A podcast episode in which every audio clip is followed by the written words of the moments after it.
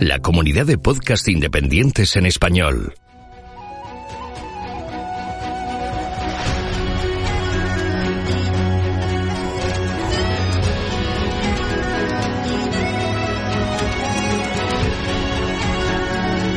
Estás escuchando Geocastaway, el podcast de geología y ciencias de la Tierra.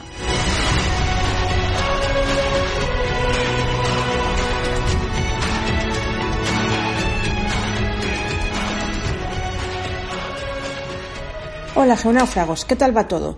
Bienvenidos a la que ya es mi quinta colaboración en el podcast. Este mes no voy a hablaros de recursos didácticos, sino que vamos a iniciar una pequeña serie sobre la ciencia de la paleocenografía, que es la rama científica en la que yo estuve trabajando en mi etapa como investigadora. Concretamente vamos a hablar esta vez de foraminíferos planctónicos. Unos pequeños bichitos tremendamente útiles, ya veremos por qué. ¿Qué son? Los foraminíferos son pequeños organismos unicelulares, eucariotas, heterótrofos, con una concha calcárea y con pseudópodos, así como las amebas, con los que se mueven y capturan a sus presas. Eso los que son los que son depredadores, porque los hay también que son herbívoros. Eso, dicho así, en palabras que cualquiera con una mínima cultura científica puede entender. Pero si queremos la clasificación taxonómica, pues esperad que os la digo también. Pertenecen al reino protista, subreino protozoa, filum sarcomastigofora, subfilum sarcodina, superclase rizópoda, clase granuloreticulosa y orden foraminiferida. Todo allá. La mayoría de las especies son bentónicas de estas tenemos unas 4.000. Esto quiere decir que viven en el fondo de mares y océanos, asociados al fondo. Y además a mayores hay actualmente unas 40 especies planctónicas que forman el orden Globigerinina, eh, que viven flotando en la superficie, flotando en los primeros metros de, de, los mares y océanos y que son de las que vamos a hablar aquí, de los foraminíferos planctónicos. Y diréis, vale, Marta, sí, pero ¿qué pinta tienen? Bueno, pues cuando digo pequeños, me refiero al orden del milímetro. Se suelen estudiar con la lupa binocular, no con el microscopio petrográfico. Y así, en general, pues tienen forma globosa, como indica el nombre globigerinina, con varias cámaras y una apertura al final. Si ponéis en Google Imágenes Planktonic foraminífera, con K, los, os podéis hacer una idea aproximada. Mm, os lo digo así en inglés porque si lo ponemos en castellano, parte de lo que sale no son foraminíferos planctónicos, son bentónicos o son otros organismos. Si lo ponéis en inglés sale mejor y además hay imágenes eh, bastante chulas. Como os decía, viven en los océanos y son muy abundantes. Además, tienen una concha de carbonato de calcio. Estas dos características, que proliferen mucho y tener una cobertura calcárea, hace que aumente mucho la probabilidad de que se preserven los sedimentos, y de hecho así es. Gran parte del fondo de los océanos está actualmente cubierto por un lodo calcáreo formado principalmente de conchas de foraminíferos. También de cocolitofóridos, comúnmente llamados cocolitos, pero no quiero adelantar que puede que de cocolitos hablemos otro día. Así como de otros componentes micropaleontológicos que son silicios y no calcáreos, como por ejemplo las diatomeas. Además, al ser organismos unicelulares, tienen también la ventaja o la característica de que evolucionan rápidamente. Y de su ecología particular podemos deducir las características de las masas de agua. Así que estudia las asociaciones de especies que te encuentras en la actualidad en todo el planeta y compararlas con las asociaciones que te encuentras en los testigos de sedimentos que extraemos del fondo de los océanos o de los estratos en tierras emergidas, y son algo más antiguos, nos permite averiguar cómo ha ido cambiando las condiciones del medio. Y esto es clave en paleocenografía y paleoclimatología, y es una de las partes importantes del trabajo de un micropaleontólogo. Además, son excelentes fósiles guía, al aparecer y desaparecer diferentes especies en pequeños intervalos de tiempo.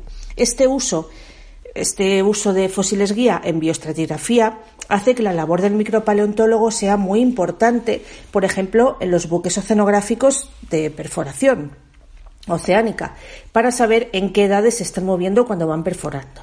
Y también para las petroleras, por ejemplo, para localizar los yacimientos. Todas las compañías de exploración de petróleo y de gas tienen micropaleontólogos en sus filas.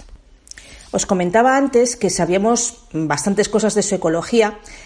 Algunas características de estas las hemos deducido del análisis de poblaciones en su medio natural, recogidas en trampas de plancton en el océano y analizadas, pero también a través de investigaciones experimentales teniendo a los foratas planctónicos en acuarios y estudiándolos allí, lo cual me parece algo súper chulo y súper molón.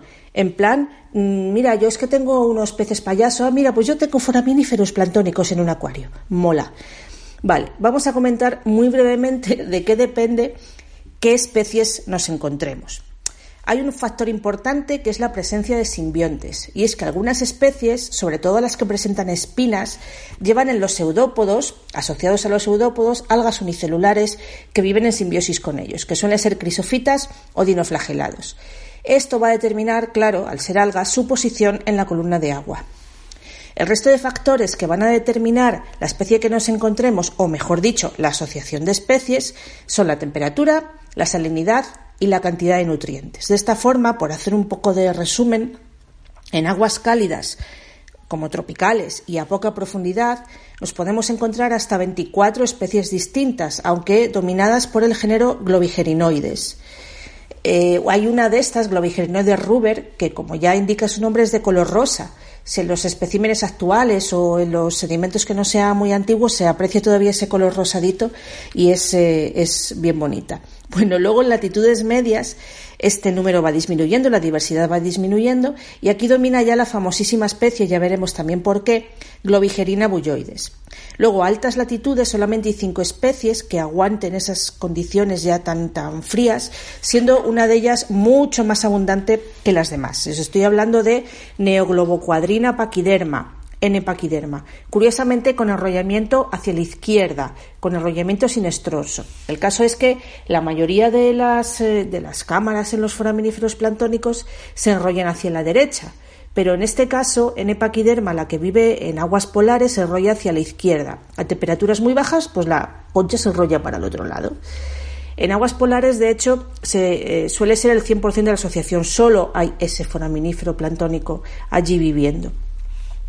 Podemos decir, en resumen, que el conjunto de especies que encontramos en los sedimentos y su abundancia relativa, o sea, en porcentajes, va a reflejar las condiciones de las masas de agua en las que los foraminíferos habitaban. Estas condiciones se van a referir principalmente a temperatura del agua, pero no hay que olvidar en la posible, en la posible interpretación otros factores como la productividad oceánica.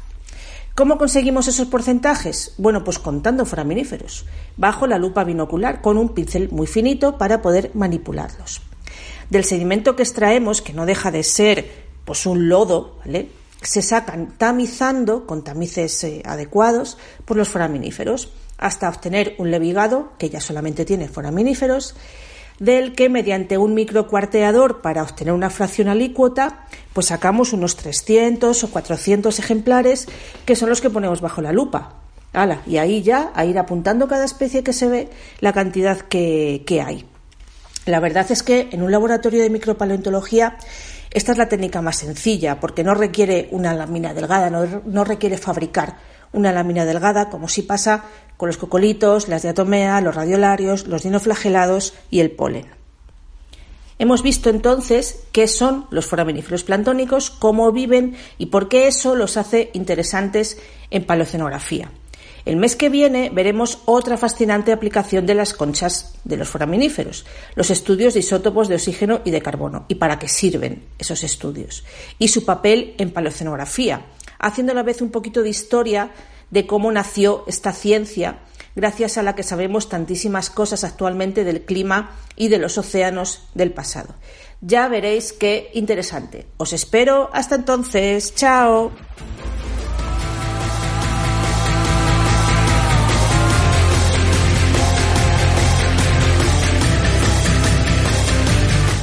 Envíanos tus comentarios, preguntas o sugerencias a geocastaway.gmail.com Puedes escribirnos en nuestra web geocastaway.com. Búscanos en Facebook y en Twitter. Y escúchanos también a través de iTunes, Evox o Miro.